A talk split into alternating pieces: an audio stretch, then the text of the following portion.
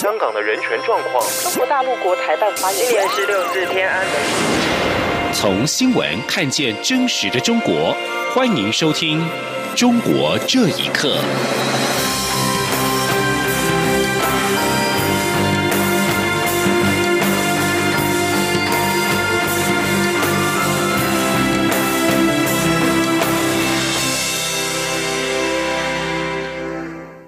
各位好，欢迎收听《中国这一刻》。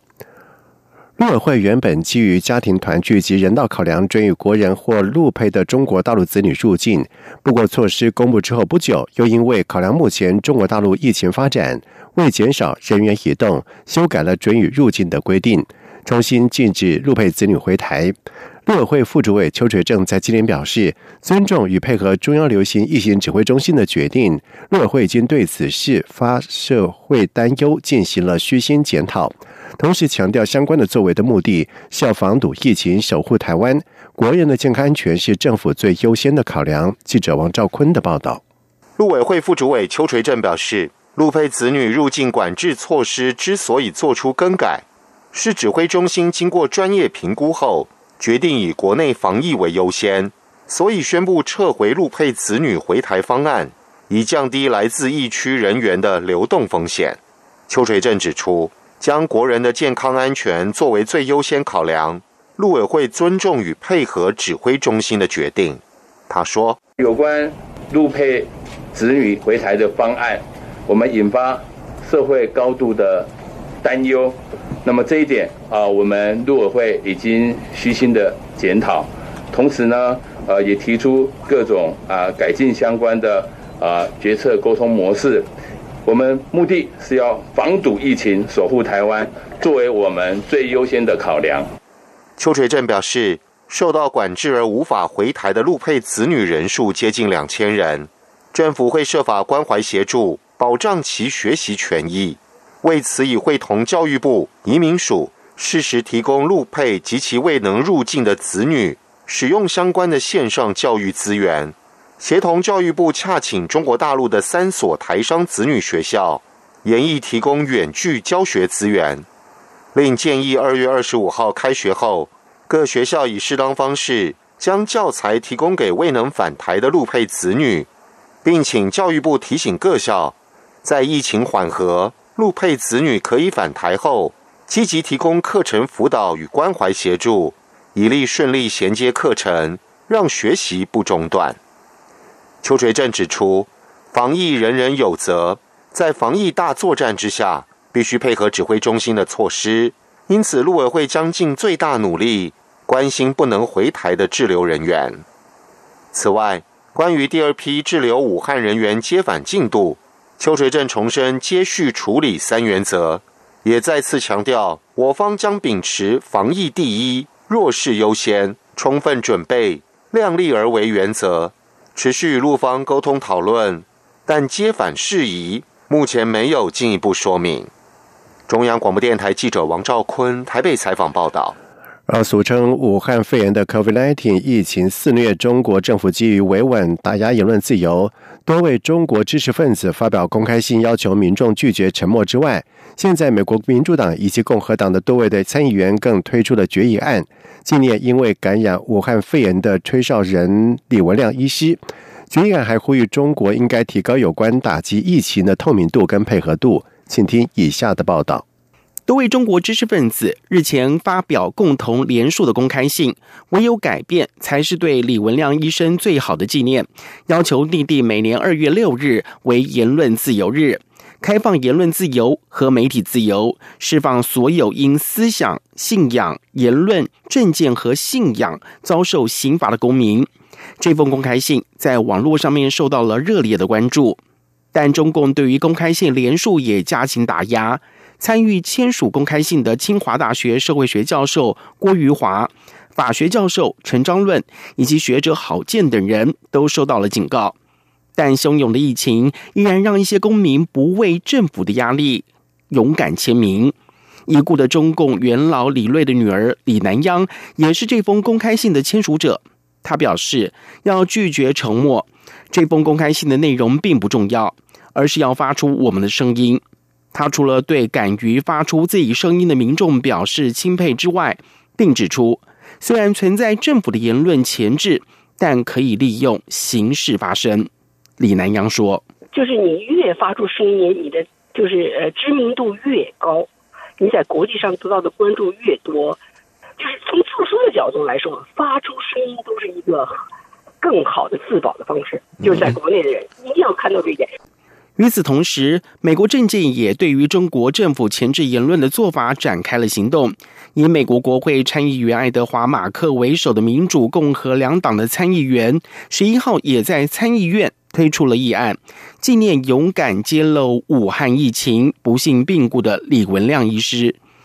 要求中国政府和中国共产党在克服疫情的过程中实行公开透明的制度。台湾外交部也表示。对于李文亮的逝世感到非常的惋惜，除了日前以推文向他致敬之外，也希望李文亮生前例行的言论自由能够获得中国政府的重视，期盼言论自由与民主自由能在中国落实。李文亮生前在湖北武汉中心医院服务，一个多月前就发现了武汉肺炎疫情不可小觑。发文提醒医界同事，结果当地政府的反应不是调查疫情，而是调查李文亮与另外七位发出警讯的医生，加以训诫，强迫他们签字认错。一直在武汉第一线工作的李文亮，不幸被病人传染了武汉肺炎，二月七号凌晨病逝。央广新闻整理报道。而为了应应武汉肺炎疫情，广东省人民代表大会常委会召开紧急会议，授权县级以上地方政府在必要的时候可以依法紧急征用民房以及设施等物资。而对此，有民众表示，新措施根本是强掠合法化，不仅对官民齐心抗疫是起不了作用，反而会加深民怨。请听以下的报道。为了方便抗疫作业，广州、深圳两市的人大常委会召开紧急会议，授权广州市跟深圳市政府在必要时可以向单位或个人征用疫情防控所需物资设备。这是中国改革开放以来地方政府首次推出的措施，也是两千零七年物权法通过之后首次有地方政府或授权运用紧急权力征用私人财产。广州市民梁一鸣指出，新措施根本是把抢掠合法化。他认为政府明明有更好的选择，不明白为什么要征用私人财产。梁一鸣说：“如果呢，他是来用来隔离那个感染者，应该来说就是用那个比较封闭式一点、好管理的一点的小区，把老百姓当畜生一样关起来。如每一个区都有他们的政府大楼、行政部门的大楼。”本来这个政府大楼不属于党的，本来这个政府大楼都是我们纳税人的共享的。如果他能够把政府大楼啊、公安局啊、派出所啊先用的话，我们愿意配合他们的那个防控防疫的工作。香港时事评论员刘瑞绍表示，根据中国大陆的有关法律，当局的确有权征用民间物资，但是他担心有关举措会被滥用。他说。你拿民间的物资，但是有没有合理的赔偿？如果民间不愿意，那么官方是不是胡来强来？虽然现在官方说根据法律，民间是可以抗衡，但是法律主要是保护官方的。反映现在疫情很可能会进一步的失控，呃，官方也知道他们的物资不一定能控制这个疫情，所以。先向民间里面打主意。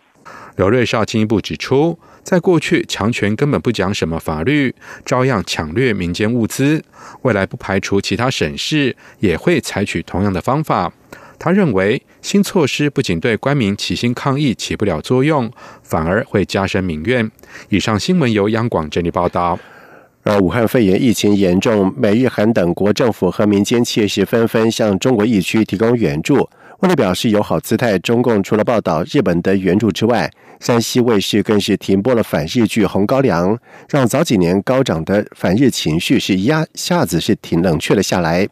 业人士就表示，不论反日还是反美，都是政府在主导，日本只是出于人道援助，绝对不是向中共示好。请听以下的报道。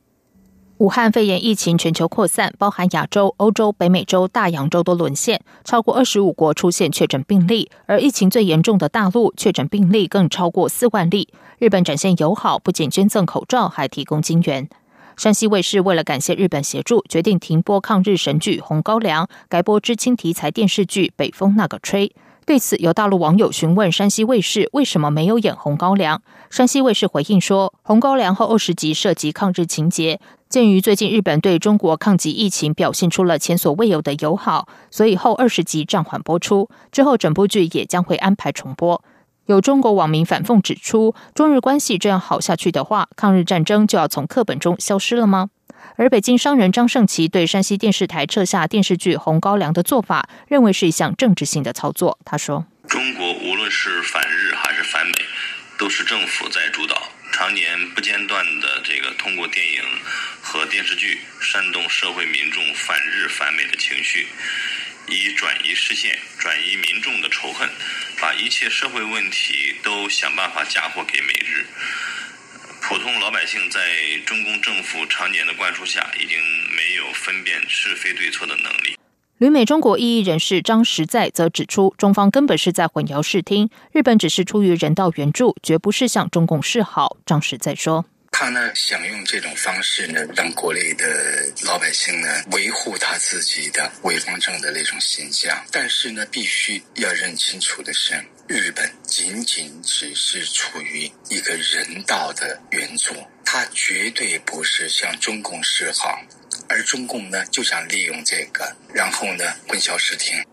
随着美中贸易战逐步升级，中国为了应付美国的围堵政策，不断向日本示好。之前在钓鱼台主权问题上的争执已经停止外，现在中国内部几乎所有的反日剧都已经下架。习近平还打算在今年初到日本进行他上任以来首次的国事访问，但由于疫情严峻，到现在还没有决定具体行程。央广新闻整理报道。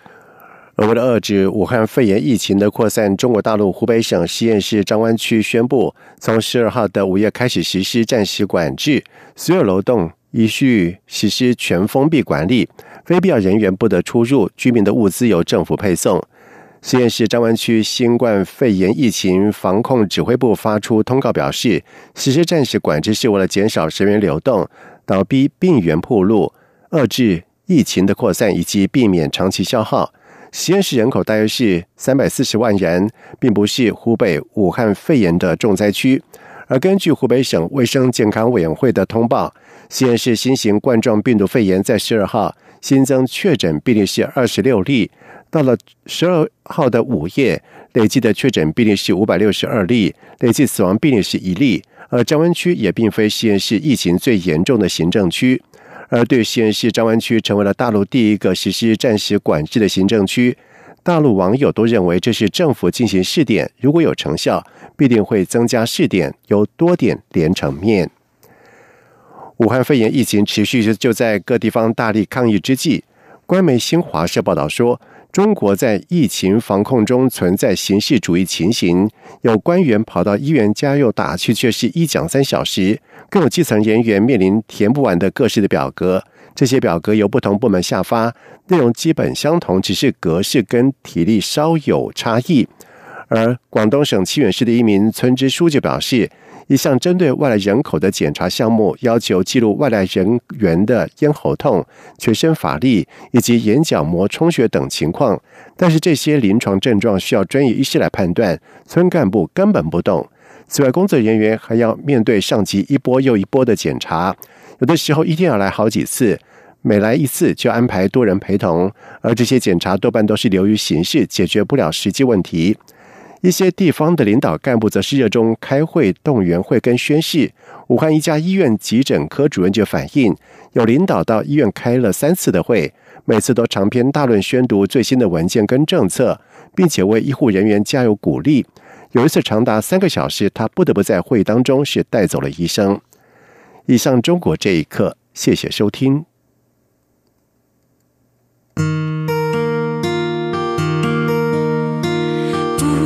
无限的爱向全世界传开永恒的光